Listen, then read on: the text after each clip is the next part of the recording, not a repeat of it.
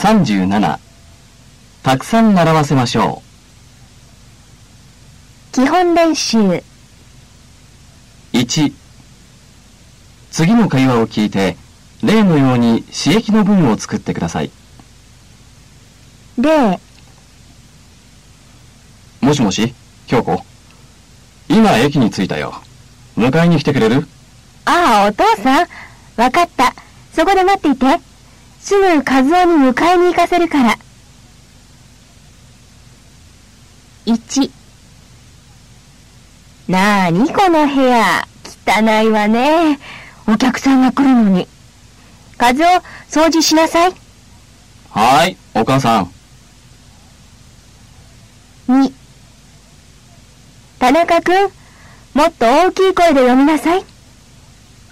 はい、先生。わかりました。3困ったなこの仕事、明日までにどうしてもやらなければならないんだ。田中さん、手伝ってください。もちろんお手伝いしますよ、課長。4もっと早く走れ走れ走れはい、頑張ります、コーチ。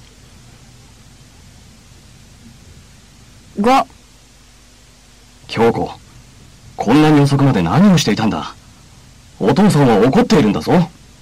ごめんなさい、お父さん。怒らないで。友達とおしゃべりしていたの。2テープを聞いて、例のように適当な絵を選んでください。例、先生、明日入管に行かなければならないので、休ませていただきたいんですが。1すみませんが、1枚写真を撮らせてもらえませんか ?2 今日は私に払わせてください。3すみませんが、座らせていただけませんか？4えー、一言ご挨拶させていただきます。会話を聞きましょう。1お父さんとお母さんが子供について話しています。一郎と花子に来月から習わせるものは何ですか？それぞれに丸をつけてください。